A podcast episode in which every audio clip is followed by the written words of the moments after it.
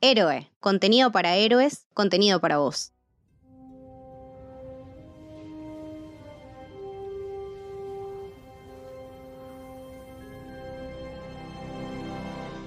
Bienvenidos, bienvenidas, bienvenidos al Camino del Héroe. Mi nombre es Leticia y hoy vamos a estar hablando de Obi-Wan Kenobi, temporada 1, única temporada, todavía está en veremos, pero para charlar de esta serie, eh, medio como que se armó un Dream Team, de alguna manera, voy a estar charlando con Santi Obesiuk. Hola Santi. Hola, buenos días, buenas tardes, buenas noches. Y también vamos a estar con el debut en camino de Cielito y Juanma de Chancine. Hola chicos, ¿cómo andan? Hola, hola, buenas. Hola Leti, hola chicos, ¿cómo andan? Hola Santi también. Qué hermosa bienvenida, Leti. Sí, tengo que hacer la presentación oficial porque yo no los conocía a los chicos. Un placer. Pasa que yo streameé Obi-Wan con todos, o sea, estuve hablando con todos y por eso me pareció que para grabar este episodio iba a estar bueno que nos juntemos porque tenemos todos eh, miradas si bien confluyen en, que la serie nos, gustó eh, en algunos grados más o menos, eh, pero también tenemos distintos tipos de críticas para hacerlas, tenemos distintas perspectivas y me parece que eso está bueno también, ¿no? Como para, como para analizar este producto que es tan esperado, que tiene la vuelta de Ewan McGregor, de Hayden Christensen, que fue claramente de menos a más.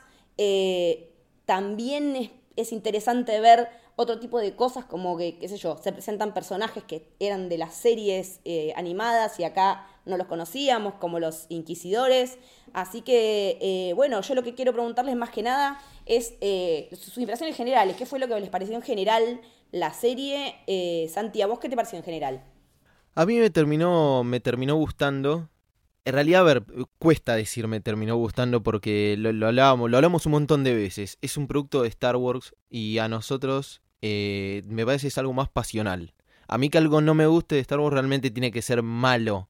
Eh, incluso así lo disfruto porque termino diciendo, sí, no sé, no me gustó tanto episodio 9.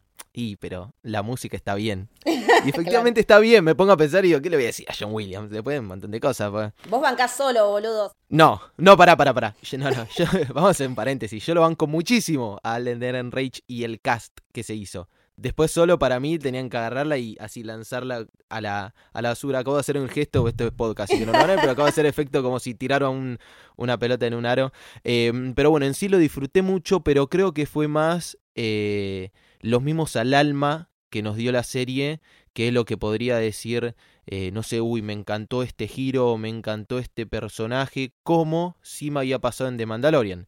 No puedo decir que che, me encantó Obi-Wan o me encantó Anakin porque ya los había visto, entonces para mí no fue sorpresa, ya sabía que me gustaban en ese sentido. Los personajes nuevos que nos presentaron, creo que hay uno solo que me, que me terminó gustando, pero bueno, eso después lo vamos a, desarrollar. Chicos, ¿a ustedes qué les pareció en general? A mí me hacía mucha ilusión eh, cualquier proyecto que tenga eh, que ver con, con Obi-Wan Kenobi, sobre todo con Ewan McGregor, conociéndolo ya él, lo loco que es. por, por Star Wars y, a ver, nosotros nacimos en los 90 y fue, o sea, no, no tuvimos la posibilidad de verla a las otras eh, como se vivió en ese momento, sino nosotros ya entramos en la segunda camada con esta nueva eh, trilogía que, no, que nos entregaba Luca. Y, y, a ver, cuando nos enteramos de la, de la serie que se decía que podía ser otra cosa, fue mutando tanto de proyectos que, que teníamos muchas ganas de verla. Entonces, expectativas nivel 1000. Siempre. Y siempre. a veces te juega una mala pasada tener las expectativas altas porque vos esperas demasiado y, y a veces te podés decepcionar. Sí, a mí me gustó mucho, pero también entré en esa en un momento como de decir, bueno, no, no me importa demasiado para qué lado va la historia, porque en realidad yo quería ver esos años o algunos de los años de Obi-Wan antes de episodio 4, entonces si tenía que aparecer más Vader, si tenía que haber más pelea entre ellos, la verdad no me importaba porque me, o sea, lo que me dieron me gustó y me sirvió. Después si va a haber más, bueno, joya, lo compro, pero digo, me parece que a donde quiso ir lo logró muy bien. Sí, la verdad que a mí me parece que, que llegó a un punto muy interesante, sobre todo en el desarrollo del personaje de Obi-Wan, en la trayectoria de él, eh, de este tipo que arranca en la serie y bueno, ya vamos a tener un poco de spoilers, arranca como muy depre, muy bajón, muy culpable con esto de, de haber pasado lo que pasó, de haber de todo lo que pasó con Anakin, no quiere saber nada con nada, eh, cuando, nada, el trailer que nos recontra engañó y nos decía, no, lo está mirando a Luke, qué sé yo. Bueno, resulta que el que tiene que rescatar no es a Luke, sino que es a Leia, que es una incorporación, esta pequeña Leia, un personaje increíble que del que siempre quisimos saber más y por fin nos están dando.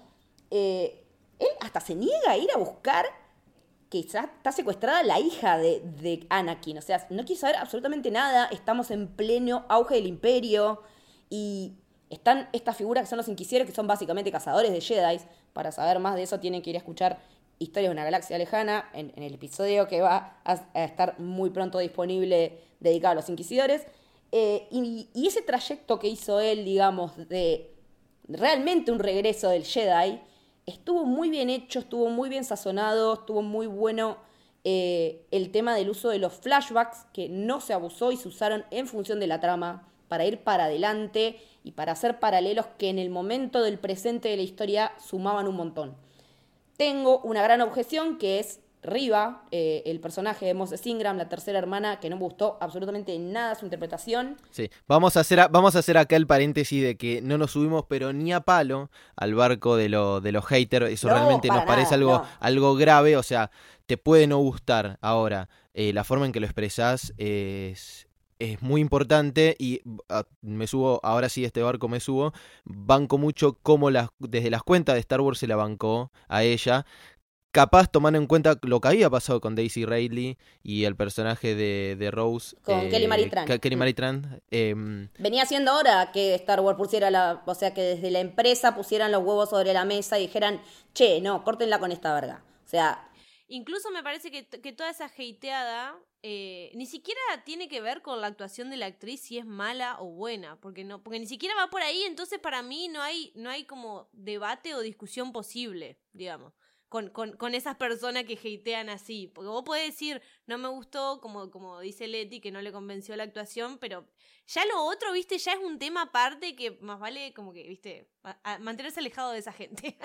sí, pero también estuvo viendo hateo a, a Natalie Holt y yo digo, siempre está calmina, qué justo, ¿no? Que, que, el fandom rancio, la parte rancia y horrible del, del, fandom a la que el mismísimo Iwan McGregor, en su carácter de productor ejecutivo de la serie, le dijo, no los quiero acá. Eh, siempre es con las minas, o sea, ese es el problema básico de este fandom, lo sabemos todos.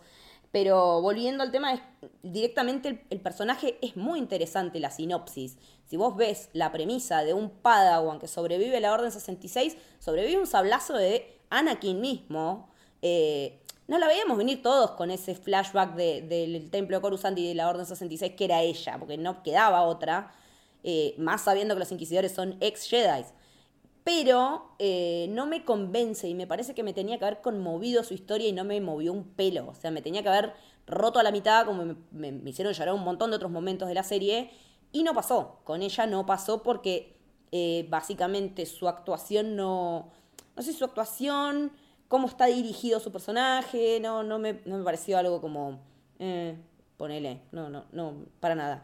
Y es el segundo, si no me equivoco, es el segundo personaje que aparece en live action que sobrevive al asedio al templo Jedi. Em, es el segundo porque el primero sería eh, Grogu. Claro, sí, sí. Eh, es, eh, desde ahí, desde la génesis del personaje, tenés algo súper importante, interesante como para contar. Y más, tomando en cuenta que Grogu no habla, entonces hay un montón de cosas que no puede expresar. O sea, ¿qué sabemos? hasta, hasta acá, ¿qué sabíamos que había pasado en el templo Jedi? Nada. Eso me parece súper interesante, que bueno, que después el resultado no fue el que esperábamos. Y también otra cosa para sumar, el tema de las motivaciones. Que esta serie me parece que habla de muchas motivaciones. ¿Qué mueve a Obi-Wan? ¿Qué mueve a Leia? ¿Qué mueve a Darth Vader? ¿Qué la mueve a Reva? Eh, ¿Qué mueve incluso al personaje de Tala? ¿Qué mueve a los proto rebeldes? Entonces, me parece que las motivaciones sí, ahí no fallaron. Me parece que tiene grandes motivaciones cada uno de los personajes pero particularmente sin la actuación para mí se quedó súper corta. Puede ser también, qué sé yo, a veces tiene mucho que ver con el guion. Vos sabés, no sé si, no sé si fue tanto problema de ella. A mí ella, me gustó mucho. Incluso, ahí difiero con ustedes, porque a mí las motivaciones de ella no me parecieron tan claras, digamos. Sí, al principio, con esto de que primero pensábamos que ella quería quedar bien con Darth Vader y después en realidad era que lo estaba casando, eso me pareció fenomenal. Pero después de ahí, en adelante, todo, todo ese quilombete con Luke me pareció totalmente innecesario. Hay varios Tipo, grises. sí. Yo la hubiese sacado a la personaje ya en ese episodio donde se queda tirada ahí. O sea, no digo que se muera, pero la hubiese sacado de pantalla porque ya. Porque ya me parecía que su historia había terminado ahí, digamos. Ya el resto me pareció como, viste, tratar de meterlo hasta el final, eh, pero a qué costo. Claro, es que sí, no se justifica todo lo que pasa en el último episodio. Yo creo que tiene otro valor en cuanto a los tíos, en cuanto a nos pone en perspectiva a los tíos de otra manera para un revisionado de episodio 4, que ahora cuando los prendan fuego nos va a molestar, nos va a doler y vamos a llorar más Un poco que más que Luke. Más que Eso, Luke, claro, sí, porque dale, puta, hermano. te criaron, te defendieron así, tenían armas guardadas por si las moscas y vos lo más boludo, ah, bueno, sí, ya está, F por los tíos. Eh, Es el verdadero, ahí, ahí lo tenés al pelotudo. Lo- eh, sí, lo necesitamos acoso a, a Brandoni. Eh, y bueno, como para contar quién estuvo trabajando en esta serie, eh, haciendo de showrunner, también escribiendo, metiendo mano en el guion, estuvo Joey Harold, pero la, toda la serie es obra y es dirigida por Deborah Chow, que fue la primera mujer en dirigir un episodio de Star Wars en el mando, la primera mujer ever, o sea, nunca antes que ella ninguna mujer había dirigido nada, después vino Bryce Dallas Howard, después se anunció eh, Rogue Squadron con Patty Jenkins, que está ahí como en la nebulosa, eh, y el guion es un bardo, porque no es que hay un guionista. Esta, se supo en estos días que esta película iba a ser parte de una trilogía. Sí. que salió a hablar, eh, creo que Stuart Beatty, a decir, Stuart Beatty, sí. a decir que eh, él quedó muy decepcionado porque no se hizo esa película, pero que parece ser que el, el flop de solo en los cines eh, los hizo recular, o sea, los de Star Wars reculan por todo, básicamente. O sea, Katy Kennedy, deja de darle tanta pelota No a la gente. nada, claro, claro, deja de darle tanta bola al fandom, a, la- a lo que decimos, y, a- y jugátela y hacela que te salga como te sal, como, pero jugátela con algo, no estés esperando a ver qué dicen las redes, hermana. Eh, entonces, esta serie que eh, iba a ser película, se decidió que fuera televisión, se decidió que fuera Deborah Chaula que la dirigiera en su, en su totalidad. Y también en su momento habían dicho que la habían tenido que reescribir porque básicamente era la premisa la misma que el mando, que sí, o sea, es alguien que tiene que ir a rescatar a un niño, pero bueno, eh, estamos viendo ese tipo de historias porque en Bad Batch es lo mismo, o sea, eh, también tienen que estar cuidando a Omega por todo, eh, sacarla de ahí, qué sé yo.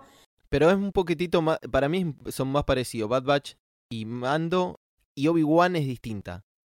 Para mí tiene como una vuelta de, tuerca de que no es el foco principal. Sí me parece el, disparador, que sea el secuestro de Leia, pero después como que se va diluyendo eso y te empezás a, a centrar sin querer en otros aspectos de la, de la serie. Es que en realidad que esté Leia nos suma muchísimo para saber más de ella, porque si bien de ella tenemos mucho desarrollo en cómics y sobre todo en libros, en live no tenemos nada. Y la verdad es que la semilla de la resistencia, la esperanza, la nueva esperanza, es Leia. Y lo deja bien claro esta serie y lo hace de una manera muy contundente, porque ya la vemos con 10 años siendo una líder nata y queriendo calzarse un, hol- un, un holster con un arma que le dice Obi-Wan, eh, que le dice, no, le- no te voy a dar un arma ahora. Sí, sí, sí. Eh, pero banca nueve, banca nueve añitos, banca nueve añitos que la va a tener. Eh, Yo no te armo, vos después si querés, Claro. Vos lo que sí, quieras. no sé, o tus padres responsables. A mí me pareció súper acertado incluirla a Leia pequeña. Incluso fue una sorpresa, por esto que vos decías hoy, Leti, que el tráiler nos llevaba para otro lado. Lo cual me encanta, porque estoy odiando los trailers que te muestran toda la película y después no hay sorpresa de nada. O sea, pues ya sabés básicamente cómo empieza y cómo termina. Eh, y me encantó eso porque yo, aparte, me emocioné tanto cuando la vi que dije, wow. no sabía que me iban a dar tanto. Tipo, no entendía a la gente que se enojaba porque la historia no iba como ellos querían. Y yo decía, pero la tenés a Leia chiquita, ¿de qué te quejas?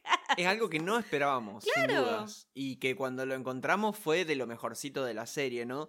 Eh, a mí me hacía mucha ilusión ver de vuelta esa dinámica. A ver, cuando termina el capítulo 3 de la guerra, la guerra contra los Sith, eh, me deja como un sabor bastante amargo. eh, e- ese- esa imagen de Darth Vader, esa imagen de Obi-Wan Kenobi, que, que querés como una revancha Eh, sobre todo, no de tanto de pelea, sino que tengan ese diálogo, ¿no? Al saber que, que, que uno de los dos, quien se creía muerto, está vivo. Eh, tenés esas ganas de que haya un diálogo. Y era lo que más esperaba yo de si había un proyecto de Obi-Wan Kenobi. Y cuando aparece Leia dije, apa, esto no lo necesitaba, pero, me lo- encanta. pero no lo necesitaba hasta hoy. No sabíamos lo que necesitábamos hasta que nos lo dieron y fue como increíble. La verdad que Leia, tengo puesto el buzo literalmente de ella Ay, ahora. bueno. Eh, sí, tengo, tengo el buzo de Leia. Ay, Ay, hermoso, no. hermoso, hermoso. Y, y verla en, este, en esta posición ya de, de, de- de que no quiere ser líder y que no quiere estar en política. Y el padre le dice, precisamente por eso vas a ser buena en esto, y tiene razón. Y va a ser la general Organa, no o sea, va a ser la princesa, eh, pero va a llegar al rango de general en, en la- rebelión, en la resistencia. eh, y verla ya desde este punto tan pequeñita, entendiendo absolutamente todo, conectando todo, entendiendo... O sea, los momentos en los que ella no entiende son muy pocos. Ella ni bien ya se encuentra con Obi-Wan y, él usa la fuerza para salvarla, con lo que le cuesta usar la fuerza, porque está oxidado Obi-Wan en ese momento. Ella entiende todo a partir de ahí. A partir de ese momento hay un quiebre en el personaje y es absolutamente ella y, ver esta transición es hermoso, porque aparte también la presentan haciendo el juego que hacía la madre, de, de disfrazar a una de sus damas de compañía, ¿no? Eh, y me parece que, que esto de, de haberla puesto en el centro y corrernos de Luke, porque siempre estamos hablando de Luke, la puta madre, ¿eh? O sea, siempre referenciamos a Luke, el que, el que trajo a su padre del lado oscuro fue Luke, y Leia, Leia es la que bancó la parada siempre desde, Desde la... el la- minuto cero, claro. desde el minuto cero, desde la, desde la rebelión, desde el, desde el Senado, y, y me parece también que tiene que ver con, con el, el lugar en el que fue criada, ¿no? En el contexto en el que fue criada con los Organa. Sí, y, y encima el personaje, vos decías, eh, cómo se la, se la mostraba que la recontrarre sabía desde el principio. eh, y eso me parece que, a ver, la primera vez que conocemos a Leia en episodio 4, el principio de primacía del personaje es la princesa a rescatar. Es la estructura básica eh, de muchas historias. De Super Mario Bros. Mario, bueno, pero va- va- vamos a, a lo más lógico ahora. Disney. La, princesa a rescatar siempre fue la base de muchas de las películas de, Disney, mucho antes de que tenga relación con, con Star Wars. Y ahí tenemos, eh, sin, sin profundizar mucho, tenemos la mirada machista del mundo muy, muy latente. Se nota mucho ahí que es siempre la mujer a rescatar. Pero en este caso, ¿cuánto pasa eh, como princesa a rescatar? En cuanto ella aparece en pantalla, ya le pone los puntos a Luke. Y le dice, yo no voy a rescatar, yo los voy a sacar a ustedes manga de boludos que supieron entrar pero no cómo salir. Eso me parece magnífico. O sea, yo creo que realmente que Carrie Fisher y Leia cambió la posición con la que se miraban las mujeres eh, en el cine en ese momento. Por, debe haber alguna otra película que lo hizo, pero ninguna con el, eh, con el poder de, de Star Wars. Y eso a mí me parece increíble. Y en esa época, más o, o sea, teníamos a la Mujer Maravilla como una un personaje femenino fuerte y pregnante. Y después la tenés a Ripley en Alien. Eso te iba a decir. El otro personaje súper fuerte es Ripley, pero estamos hablando de 77, eh, 76, 79 me parece que fue eh, Alien. Pero por ahí. Me va- sí. en- entonces están ahí más o menos. Eh, a, lo- a lo que iba con esto es que eh, el decir, che, como una pendeja de 10 años, 10, 9 años va a ser, la va a tener re clara. Y no, mirá en lo que se convirtió y pensá si esa edad no la va a tener clara. Tiene todo el sentido del mundo. Eh, y yo creo que incluso eh, es, un personaje que marcó una cierta representación eh, de la mujer en la pantalla y de la mujer no como una boluda que limpiaba y cocinaba nada más, digo, ¿no? O que tenía que ser rescatada por un chabón, porque esa es la premisa principal. Y me parece que el personaje de Leia en, esta, en esta serie te muestra que realmente ella es así porque siempre fue así, porque se crió en un contexto que le favoreció Sí. ser así. No vino porque a digo, dar- no, tal vez no hubiese sido lo mismo si ella se hubiese criado en una granja. Digo, no sé. Es- lo, lo pongo a debate, pero Claro. seguramente hubiese sido diferente. Y ya lo vimos al hermano como fue criado en una Por eso. Sí. Un boludo papamosca, o sea. Metiéndose los sables en el ojo, claro. Esta serie no- nos, vino, nos vino a dar un montón de perspectiva de muchos de los personajes que ya conocíamos o no conocíamos tanto y como completamos la experiencia desde otro lado. Por eso la apuesta está buena y quería agregar con esto de que se anunció hace poquito en esta semana de que iban a hacer tres películas, pero recularon, a mí me deja un sabor amargo. Porque es como, te vamos, te vamos a comprar un Ferrari, pero acá tenés este triciclo. No, sin, sin desmerecer a las series, pero ver tres películas de nuevo de Star Wars con Ewan McGregor en la pantalla grande no te la cambio por nada. Y, y- y digo, ¿no? Eh, eh, la- el sabor amargo sin duda es para mí y, y obviamente muchos nos puso contento también que haya serie. Ahora que lo pienso, ¿no sería esa la trilogía que iban a hacer los de Game of Thrones? Por los tiempos me da. En, en- en ese caso estaríamos agradeciendo. Y mirá que. Mirá, que- mirá- mirá- que, mirá que yo banco Game of Thrones, ¿eh? Pero no sé si le, no sé si le daba la talla para. eh, pa- pa- para agarrar. Para que no. Sí, a ver, eh, yo lo que hubiese hecho, realmente a mí no me incomodó que sea serie. No sé cómo hubiese funcionado como película. Capaz, al ser más conciso todo, al tener menos tiempo para desarrollar, hubiese sido todo más al pie y capaz hubiese tenido un dinamismo distinto. Eh, pero sí lo que hubiese hecho yo hubiese sido presentar el último episodio en el cine, pero no en función cerrada como fue eh, que acá en Argentina Sí, sí, solamente para Cla- 10 sí, personas. claro. cu- cuánto era. Eran lo- los tres tipos que, que le paga. Que le paga bien, ¿no? Disney, porque son gente que tracciona, vamos a entenderlo. Pero me hubiese gustado no solo para todos lo- los periodistas o los que quieran charlar como, como nosotros, sino para cualquiera que lo quiera ir a ver. Pero aparte los periodistas, a ver, no, no por desmerecer la profesión, pero los periodistas van por una cuestión laboral. O sea, ni a palo que lo van a disfrutar de la misma manera que un fan. No es lo mismo. Es que en ese sentido siempre rescato que por suerte pudimos ver en Argentina el 50 aniversario de Doctor Who en cines. Pudimos ir todos los fans disfrazados, eh, había tardis en el cine, fue buenísimo. Claro. Espero que para el 60 aniversario hagan lo mismo porque realmente son eventos que vale la pena ver eh, en pantalla grande y con gente que está en la misma que vos. O sea, es, es la cuestión compartida, ¿no? De... Es que eso es lo lindo. Incluso pasa con las funciones de prensa, con, con las películas así que son masivas, que hay, hay gente que las ve en las funciones de prensa y después las ve de vuelta y siempre dicen que no es nada que ver verla con el cine lleno de fanáticos a que verla con tres tipos que para escribir una reseña después, digamos. Claro. Sí, o gente que se Que duerme no en el mal, cine. Pero claro, sí. Sí, sí, sí. Sí, Y me meto un poquitito más en el terreno del what if. Eh, hablando de esto, de que tantos guionistas, tantos cambios, que película, que serie, que lo que sea.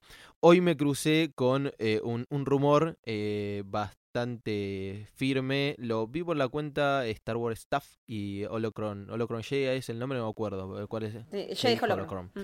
De que uno de los guionistas dijo que iba a tener mucho más protagonismo, o iba, mejor dicho, a pro- aparecer Cody en la serie. Y, y yo dije, no puede ser, ¿por qué me haces esto? No lo digas, hermano. No, no lo O sea, ¡Cállate! me- ¿Por qué no te Lo, callas? lo tenía esa temuera que tiene más ganas de estar en Star Wars que, que todo el cast junto, pero teniendo la posibilidad de poner a Cody, por favor, el tipo que, que, que- que lo traicionó, el que compartió casi tanto como Anakin, eh, y que no lo volvimos a ver des- desde que mm, lo ordena matar a Obi-Wan. eh, ah, creo que lo volvimos a ver después en la mía película.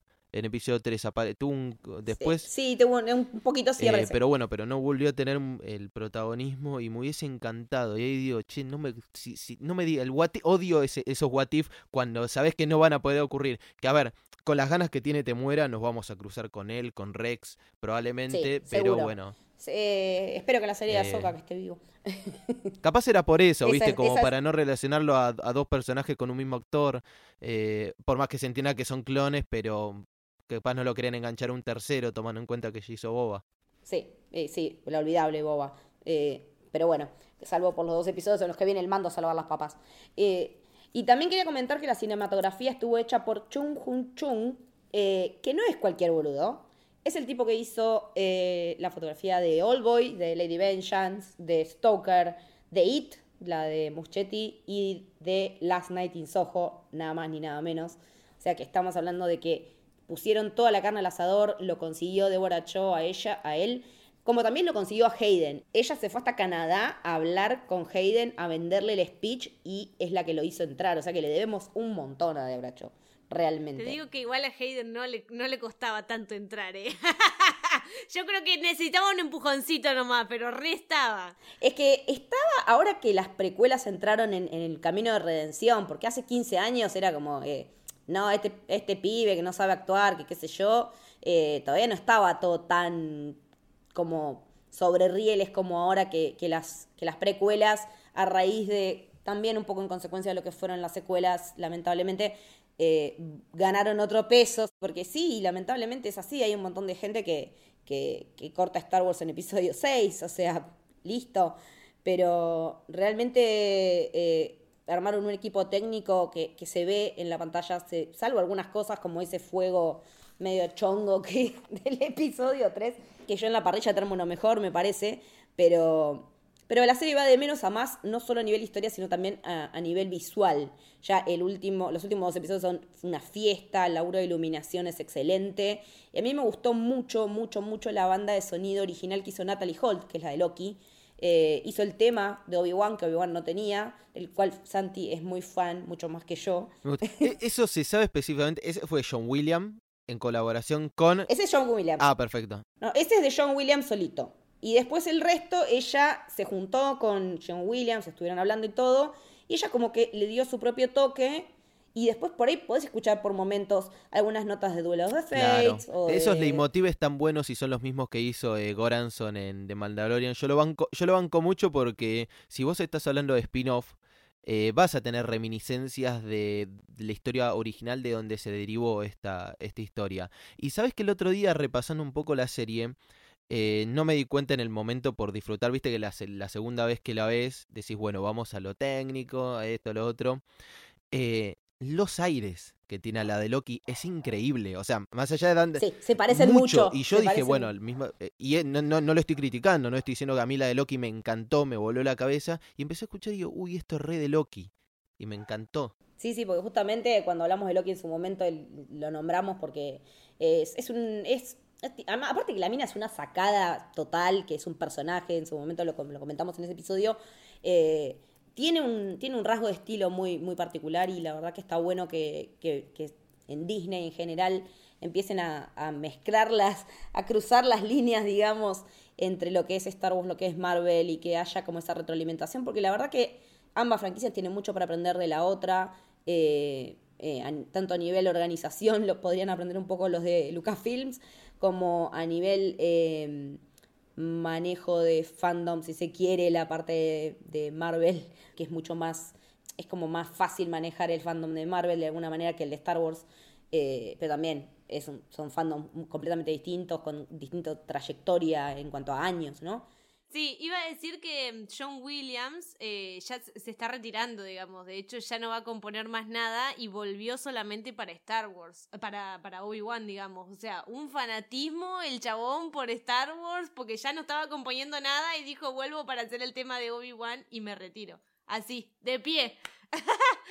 Creo que va a ser la última, la banda de sonido de Indiana Jones 5. Sí, te lo confirmo. Ah, claro, sí, con Indiana Jones 5 termina, pero sí. sí, Y sí. ahí, chau, ahí se Que ya retira. la debe estar haciendo, de hecho. Que, también está bueno porque cierra parte de, de- de un ciclo. Eh, Kathleen Kennedy tiene que aparecer seguro como productora ejecutiva ahí porque siempre lo, lo fue. Eh, son parte de, ese grupo de amistades tan lindas que se armó en el cine de los 70. Eh, George Lucas, eh, Spielberg, Escocés, SMX, De Palma. Era todo como un grupo que vos decías, pero me quiero limpiar las sobras de esa mesa.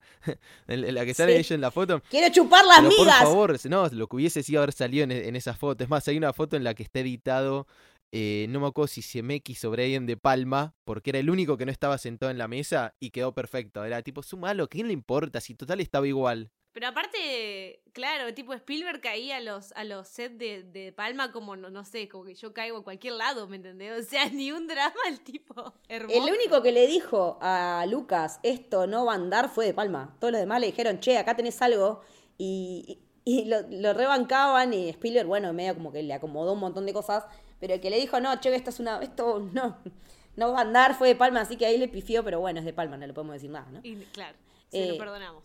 Y bueno, en cuanto al resto del cast, bueno, ya nombramos a Iwan, a Hayden, estuvo James fucking Earl Jones haciendo la voz de Vader, como no podía ser de otra manera, a sus 92 añitos. 92, dejate de joder, chabón. Está como Clint, la misma edad de Clint Eastwood, boludo. Bueno, claro, Clint Eastwood dirigiendo. Cumplen claro, y seguido, actuando a la vez. Bueno, es lo mismo que dije cuando vi Cray Macho. Digo, ¿te, parece con 92 años? Yo no, 92 años voy a estar sí, sí, 5 sí. metros bajo tierra.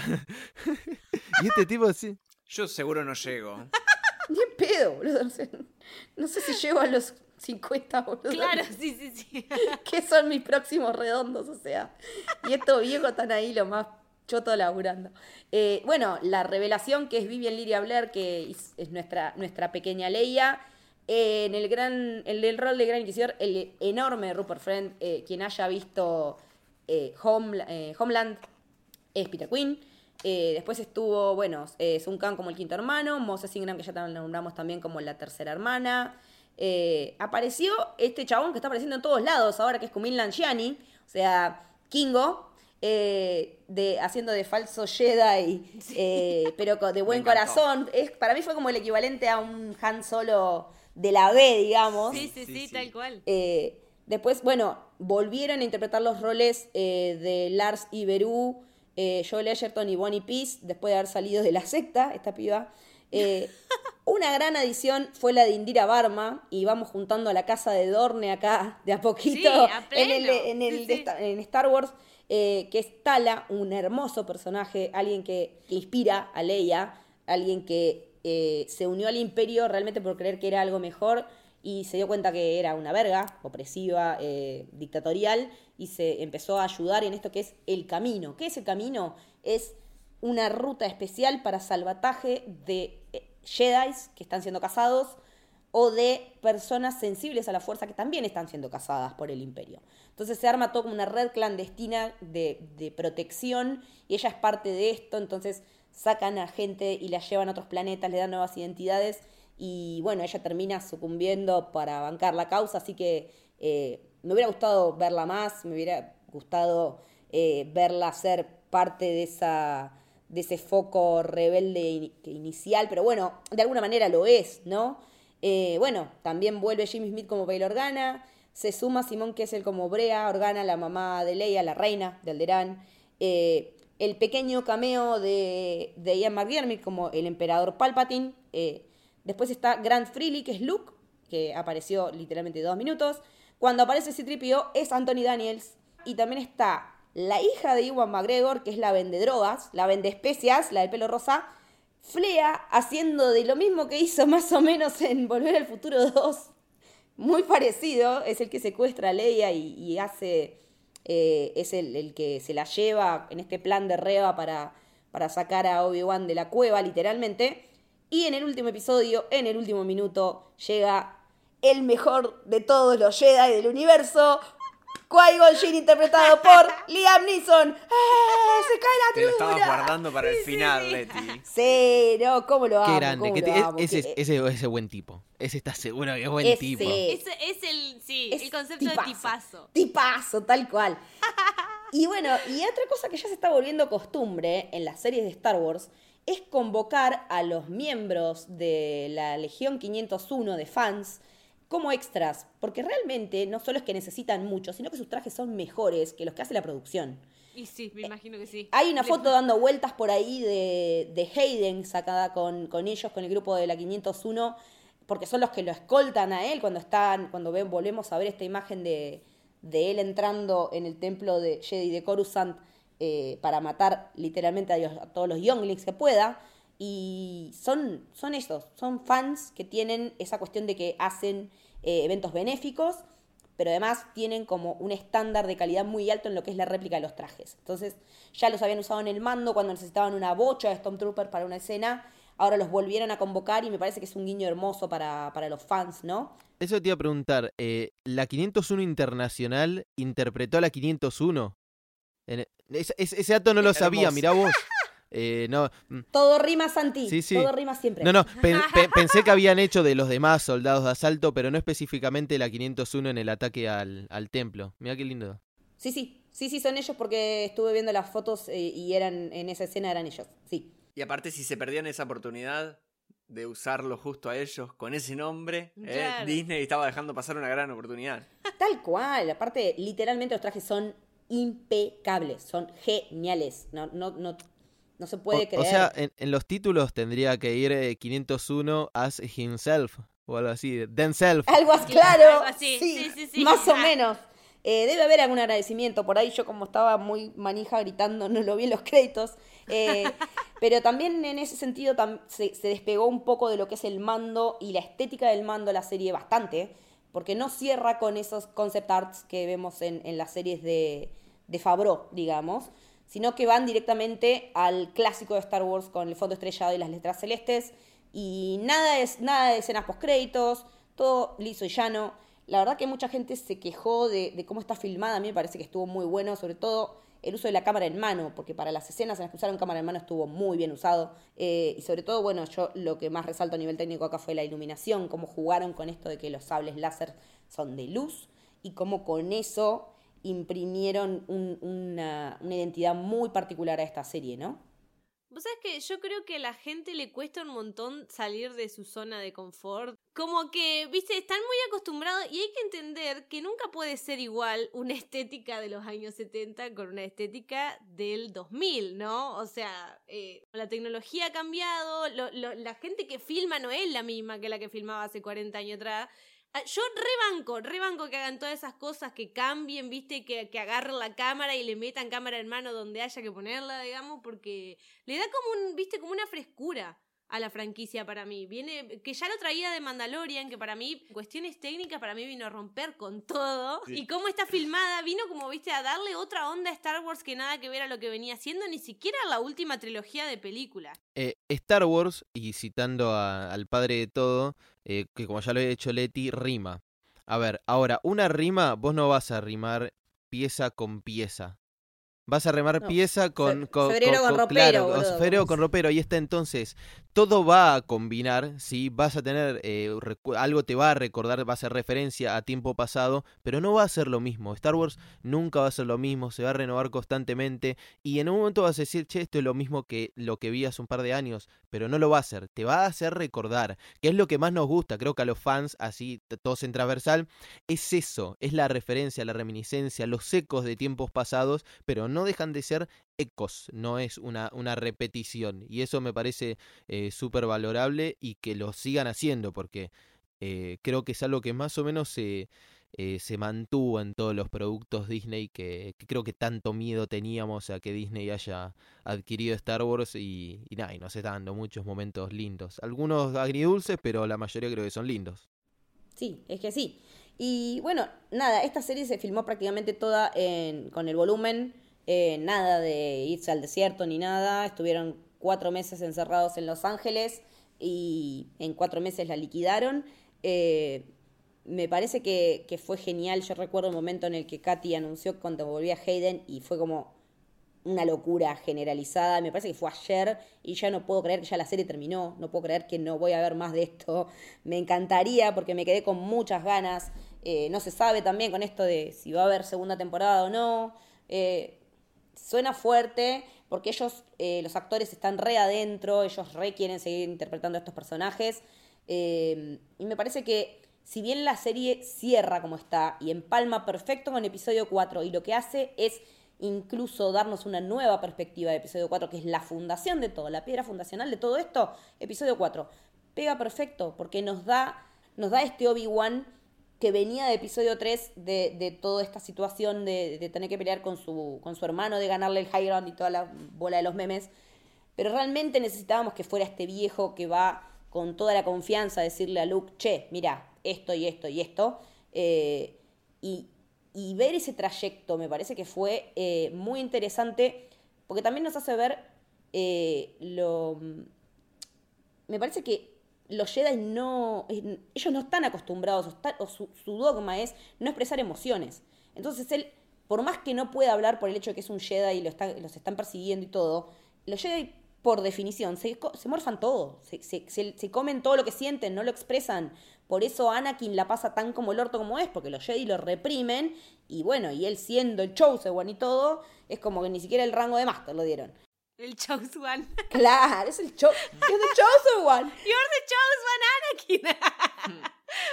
Ay, qué frase hermosa. Pero a mí me gustó mucho esto, este concepto del tema del regreso del Jedi, ¿no? Como eh, me pareció fantástico y me pareció hermoso que Qui-Gon aparezca ahí y no antes, porque tipo todos estábamos re ansiosos por verlo, pero no tenía sentido. Tipo la serie misma te explica que no tenía sentido que aparezca antes de eso y me pareció totalmente hermoso.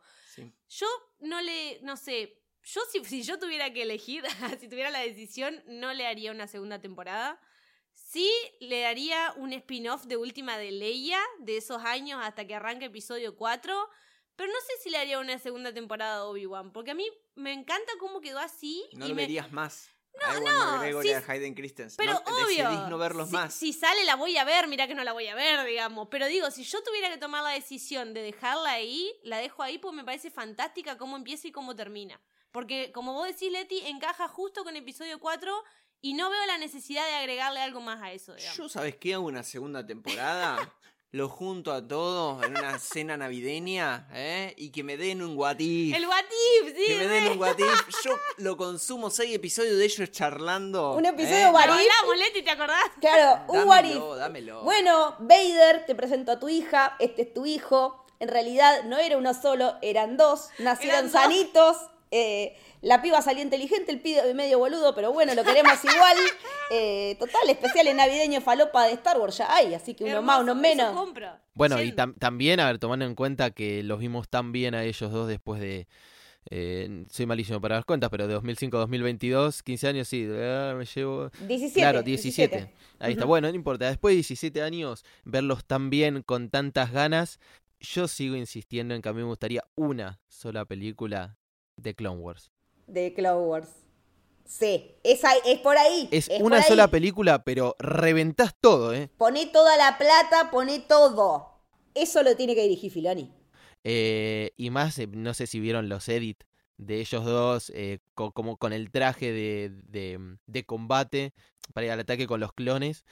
Eh, Sí, pero en live sí, action. sí, me no, daña, me No, por daña. favor, haz- hacelo, Filoni. hacelo, hacelo si sabes que te va a salir bien. Hacemos un crowdfunding si hace falta. Sabemos que no, pero lo hacemos, no importa. Juntamos firmas, o sea, necesitamos eso. Pero sí, lo que decía Cielito de- del spin-off de Leia me re sirve porque el libro Leia, Princesa de Alderán, es directamente ella a los 15 más o menos, teniendo que pasar por tres pruebas eh, para demostrar que puede ser la reina de, de Alderán. Y ahí la vemos también, teniendo su primer enamoramiento, haciéndose amiga de Holdo. Eh, la verdad que, es una historia muy interesante. Vemos también a Bail Organa teniendo que. eh, eh, metiéndose más de lleno con la resistencia y teniendo que enfrentar lo que es la violencia en lo que implica eh, tener que enfrentarse al imperio, tener que eh, ceder ante ciertas cuestiones que no se pueden arreglar con diplomacia o con política. Y, la verdad es que es muy interesante también cómo la plantean a la madre de Leia, a la que sabemos cada muy, muy poquito. eh, pero estaría buenísimo, ¿no? Y mm, yo creo que, que lo que nos deja este, esta interpretación de Iwan McGregor, que es espectacular por donde la mires, porque con cualquiera que interactúa te hace sentir absolutamente todo lo que le está pasando por el cuerpo a ese personaje, desde cuando tiene esa charla en el camioncito con Leia y ella le pregunta si era si él es su papá hasta el Ay, sí. me morí, Qué me morí, eso. me morí de ternura, me puse a llorar y digo, no, ay, mi vida, ojalá fuera esto. Pero bueno, eh, y que nos enteramos que tiene un hermano también, ¿no? Que, que- Que ahí quedó. Claro, que se especulaba, eh, o sea, en uno de los cómics, yo no sé si es el Legends o en dónde, eh, Owen es el hermano de Obi-Wan. Eh, y como que todo termina siendo literalmente una endogamia tremenda. Eh, acá no creo que vayan para Sí, ese sí. lado, pero Lo- tira- los Targaryen terminan siendo. De- así salió Luke. Sí, sí, sí, obvio. Hijo, No de primo. mucho. Ni dude, vale. Y mm, eso es una de las teorías falopa, pero bueno, andás a ver. Y nada, me parece que, que verlo a él en esta transición de, de estar laburando ahí en, en la pescadería, digo yo, cortando el, el sushi, a, a realmente regresar como Jedi en, en su pleno poderío y de sacarse encima la culpa que le generó todo esto de Anakin, ¿no?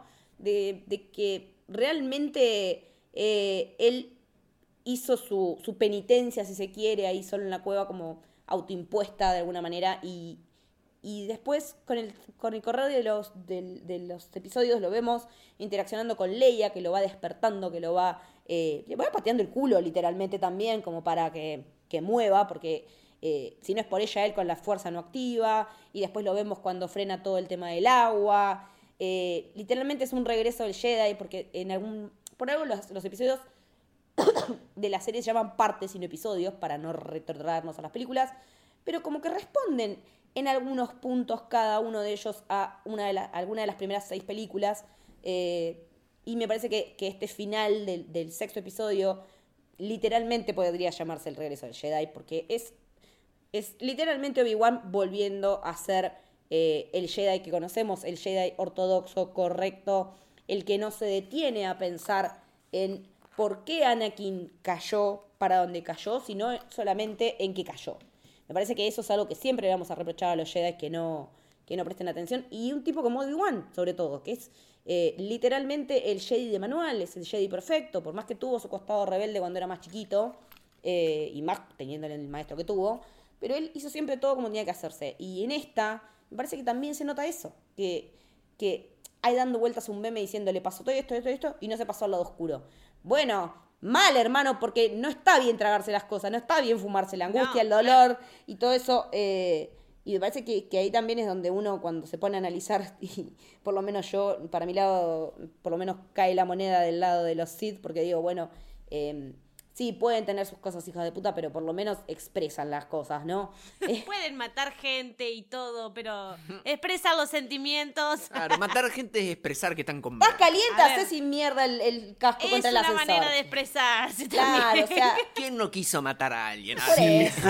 Es Si una tienen es algún una menor de edad escuchando esto, por favor sepárenlo, que, vamos, que me parece que vamos a decir una serie de cosas que no tienen que seguir. No, no, no. No, si- no. no hagan esto en sus casas, por favor.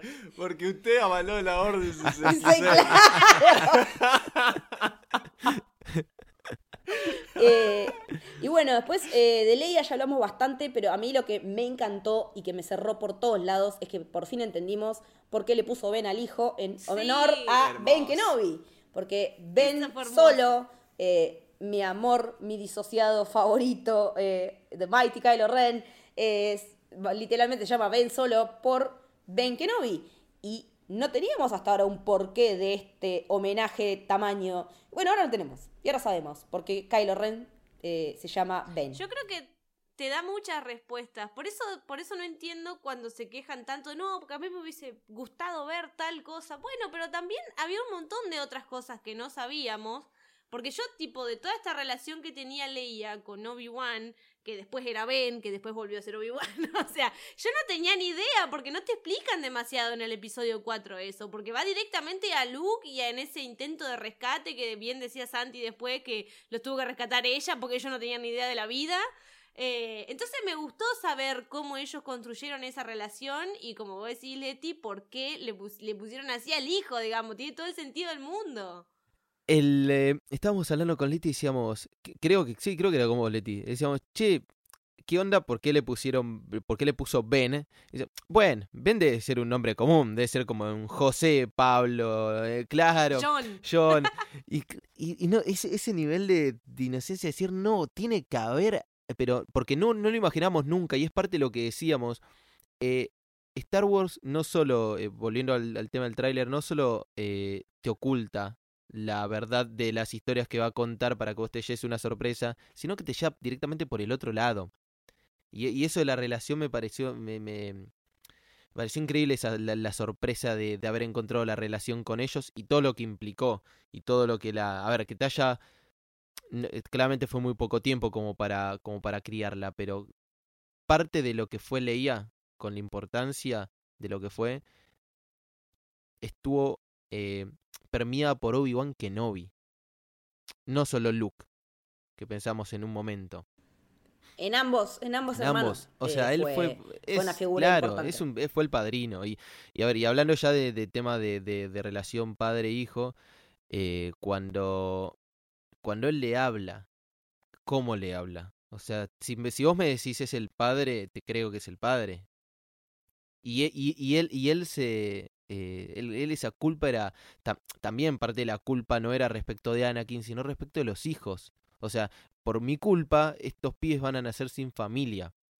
Y bueno, y vaya familia que tuvieron los dos, porque Owen, Beru y, eh, y los Organa fueron eh, increíbles. Y así salió, más allá de que jodábamos con que Luke era un boludón. Sí, no, salió eh, bien. eh, sí. Realmente.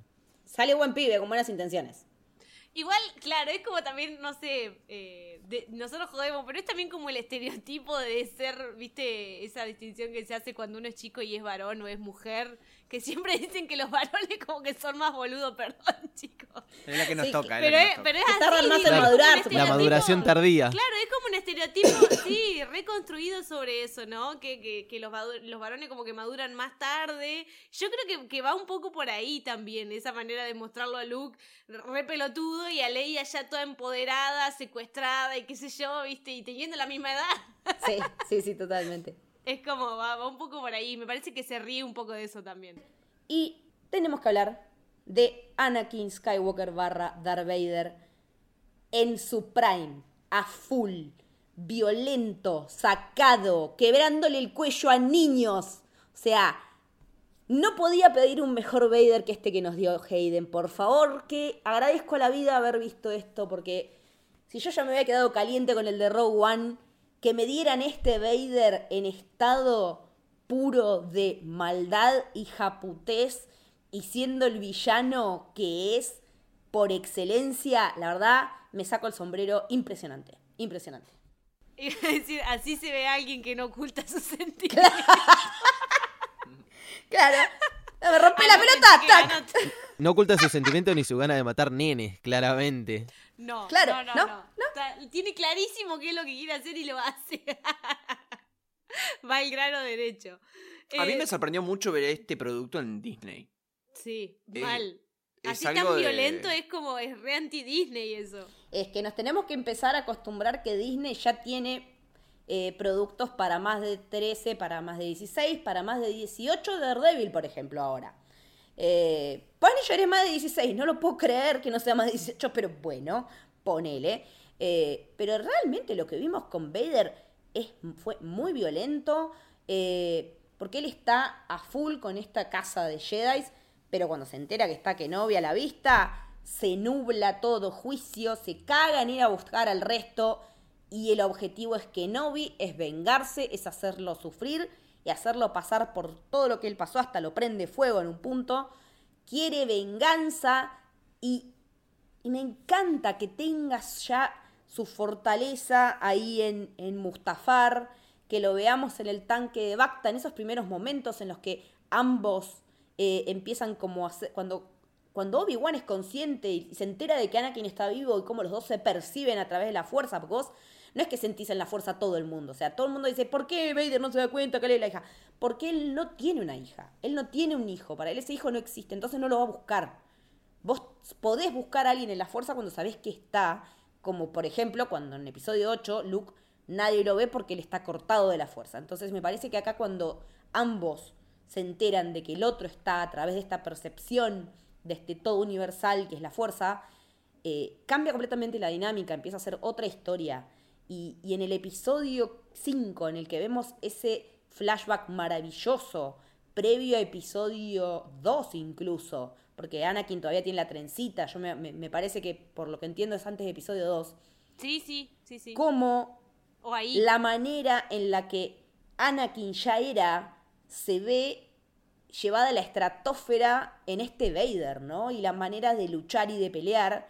Y Kenobi también intentando ser conciliador en ese momento, pero acá ya es como que Anakin siempre tuvo esa semilla. Eh, Kenobi también, pero Kenobi en un punto decide dejar, soltar, hashtag soltar, suelta Kenobi. Y lo que no hace, eh, y no, y Vader nunca suelta. Esa también es una de las diferencias entre, entre el lado oscuro, entre los... Un rencor bárbaro, boludo. Sí, es que él, cuando él dice en esa ex- excelente batalla final que nos dieron en un planeta lleno de piedras, eh, que también juegan con eso de que los Jedi levantan piedra y que, qué sé yo, bueno, lo llevamos al extremo, eh, él está como, primero está llorando y le está pidiendo perdón y otro, ¿qué perdón ni perdona? A Anakin lo maté yo. Una vez que ya le partió el casco, eh, ya lo hemos visto en Rebel con el casco partido con Ahsoka, pero esto en la línea de tiempo va a venir después. Pero esto, que esta pelea que tienen, este, esta hazaña con la que una vez dicho esto, Obi-Wan también hace un, quiebre y dice, sí, realmente está muerto, entonces este tipo yo lo tengo que, no matar, pero por lo menos eh, no, no, no merece más mi atención. Eh, se, se corta directamente la relación. Él deja de duelar, se da cuenta que Anakin ya no existe, que también viene a esto de oh, eh, Vader mata a tu padre, de episodio 4, lo, lo reacomoda. Y, y me parece que es, que es fundamental ese diálogo entre los dos, que es muy necesario que, que haya sucedido y nos, nos hace falta a nosotros también verlo.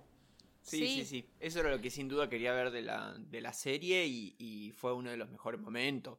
Sin duda el, el final y, y esos últimos dos episodios llega a la serie con un nivel increíblemente alto. Incluso esto del, del duelo también, él ya lo venía haciendo desde que terminó episodio 3, hablando en cuestiones de episodios y series, y después durante toda la serie cuando se entera que está vivo, o sea, todo es parte de un duelo.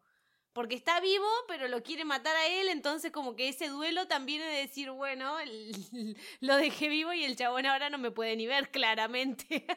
entonces como me, me gustó mucho ese final ahí de él pidiéndole disculpas, y bueno, y el otro muy en una, ¿no? Pero de él pidiéndole disculpas sinceramente como diciendo, yo intenté todo lo que pude, pero no pude, no pude lograr que salgas de ahí, digamos. Y eso me, Y, me y yo en un momento pensaba que cuando él le dice, vos no mataste a Anakin, lo maté yo, dije, bueno, qué, qué benevolente, porque eso fue lo que lo liberó a Obi-Wan. Pero después, después me puse a pensar, lo analicé un poco más, eh, y no, es- no es benevolencia para nada, porque de Darth Vader no puede venir, es orgullo. Es decir, no lo hiciste vos, lo hice yo, lo hice... lo- No es mérito tuyo, es mérito Claro, mío. y Claro, como algo, sí, bue- como sí, algo sí. bueno realmente, haber matado a Anakin Skywalker fue lo mejor que hice en mi vida. Y que sin duda esas palabras resuenan en Kenobi, porque como decíamos en el capítulo 4, le va a decir, Darth Vader mató a tu padre. Que después en episodio 5 es, bueno, técnicamente no, pero qué sé yo, pero ahora ya tiene otro sustento, tiene otra base. Tiene. Ahora se puede hablar de esto de otra manera más que de eh, episodio 4 no sabíamos, no se sabía si iba a seguir o no, en teoría no iba a seguir, pero después, bueno, la repesiguió. Pero también me parece que, que está buenísimo como, como ejercicio de salud mental el tema de la disociación en Vader, es fascinante, porque realmente yo creo que, que con todo esto que estuvimos viendo en las primeras seis películas más la serie, realmente asistimos a lo que es la tragedia de la vida de Anakin Skywalker. Me parece que, que esa es la historia que siempre George quiso contar y me parece que esta serie le rinde un gran homenaje a toda esa historia inicial de George eh, porque realmente vemos que la pasó como el orto, que tuvo una vida de mierda. Incluso, mm, perdón Leti, no, iba a decir que esto que, que porque yo cuando vi episodio 4 ya sabía que Darth Vader era el padre de Luke. Todos sabíamos. No sabía, todos sabíamos. no sabía el contexto, claro, pero sabía que, sabía la frase, conocía la frase. Pero siempre lo vi yo a esto que le decía que no vi a Luke como algo metafórico. Digo, no sé por qué, por qué están, estaban buscando tanto sustento teórico en eso. Si es como una metáfora de decir Darth Vader lo mató, porque sí, lo mató internamente, no lo mató así eh, a espadazos, digamos. No sé por qué, por qué, digo, buscaron sí. tanto esa manera de como ese sustento de decir, ah, bueno, ahora, ahora sí, ahora tiene sentido. Para mí siempre tuvo sentido, porque es una metáfora Claro. decir que Darth Vader mata a Anakin. Es como matar a tu yo interior, digamos, no sé. Claro, Claro, a mí me pasó sí. lo mismo que a Celito. Eh, cuando yo lo empezó, a ver, en ese momento no me hacía tanto ruido la primera vez que vi eh, El Imperio Contraataca, pero después cuando empezó en retrospectiva dije, pará, eh, no lo mató, es... Y dije, me quedo con la metáfora. Para mí es una metáfora y yo no me sentí incómodo con eso, pero no me dejaba de sorprender eh, la gente que decía, no, pero le mintió... No le mintió, a ver, le- realmente cuando le dices un punto de vista, para mí no, a mí no me parece chamullo, me parece mucho más chamullo lo, lo de lo que hace Yoda eh, que eso. Sí, sí. Bueno, creo que ya hemos repasado más o menos todo lo que nos dejó la serie. Eh, la verdad que un placer haber grabado con ustedes. Muchas gracias por haberse sumado a, este episodio que teníamos tantas ganas de grabar. Eh, Santi, ¿dónde te encontramos en redes? ¿Dónde te escuchamos? Eh, bueno, obviamente en Historias de una Galaxia Lejana me, pueden eh, escuchar a mí a, y a Leti. Eh, me pueden seguir en Twitter como en Instagram, como Santi Obesiu con B larga Z y K al final. Eh, es mucho más com- eh, fácil escribirlo que lo que yo lo Que pronuncie. decirlo, claro. Sí. Eh, chicos, ¿a ustedes dónde los encontramos? ¿Dónde los vemos? Primero agradecerles por, a- por habernos invitado, Un Leti. placer La hemos enorme. pasado muy, muy lindo. Realmente el, el placer es nuestro. Siempre que haya que hablar de Obi-Wan, estamos. Y qué lindo, ¿eh? La verdad, la primera vez estar acá con Star Wars Sí, encima. sí, ¿eh? sí, Se sí. disfruta el doble. A lo grande, a lo que, grande. A lo grande. Gracias en serio por la invitación. Nos encuentran en Instagram como chan.cine. Y en Twitch, Chancine, que por ahí es lo que más usamos. Y en YouTube chancine. También. Sí, vayan porque los chicos la verdad que hacen reseñas de pelis eh, muy copadas. Eh, prenden Twitch y hay ciclos este mes. Vamos a estar viendo óperas primas. La verdad que la pasamos re bien cuando nos juntamos ahí en el Twitch de, de Chan. Hacemos muchos amigos y, y es, muy, es muy lindo lo que hacen. Nada, una comunidad súper sana también.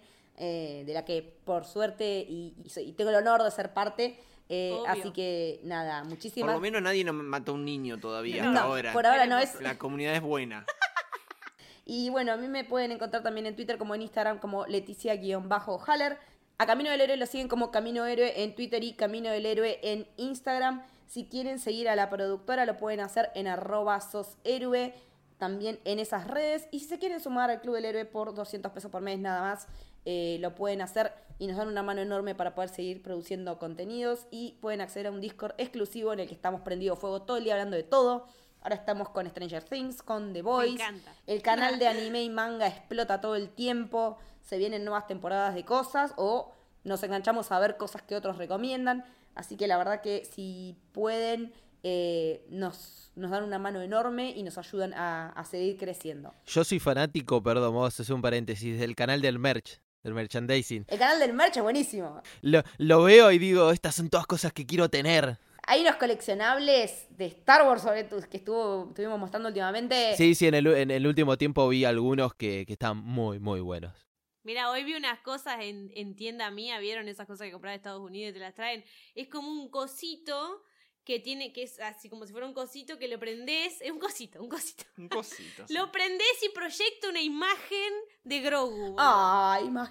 Y lo podés cambiar y es un baby Darth Vader o un baby Mandalorian. Hermoso. Nah, es muy o sea, lindo. es como que si fuera, no sé, una cosita Un proyector. redonda así, claro, un proyector chiquito que lo... Divino. Claro, como los que mandan las comunicaciones en Star Wars. Eh, sí, claro, eso, exactamente. Eso, un mini proyector. Ay, yo Divino. quiero, sobre todo si tiene un mini Vader, me muero. Un mini ba- pero bueno, aparte mira lo que era, o sea, era muy tierno, ¿me Sí. entendés? Super cute, no dirías que mata niños. claro, no, ni ahí. Bueno, esto fue el camino del héroe. Espero que les haya gustado. Adiós.